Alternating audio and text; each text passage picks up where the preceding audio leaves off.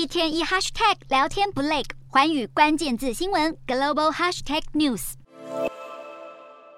欧美疫情升温，以法国来说，截至十二月二日，七天的平均病例达到五万多例。创下六周以来的新高。法国卫生部长就表示，面对疫情的升温，有考虑恢复强制戴口罩的规定。不过，法国目前的疫情和今年中动辄一天确诊十万例的时候比起来，已经好了很多。有民众就对可能的口罩禁令相当不以为然。除了欧洲，新冠疫情在美国也有升温的迹象。南加州许多药局都面临药品短缺，尤其是儿童的感冒药。就有药局表示，已经有好几周没有订购到药品。另外，疫苗消息方面，美国辉瑞药厂与德国 BNT 目前已经向美国食品药物管理局申请将防范 Omicron 的加强剂疫苗扩大给六个月至四岁的儿童接种。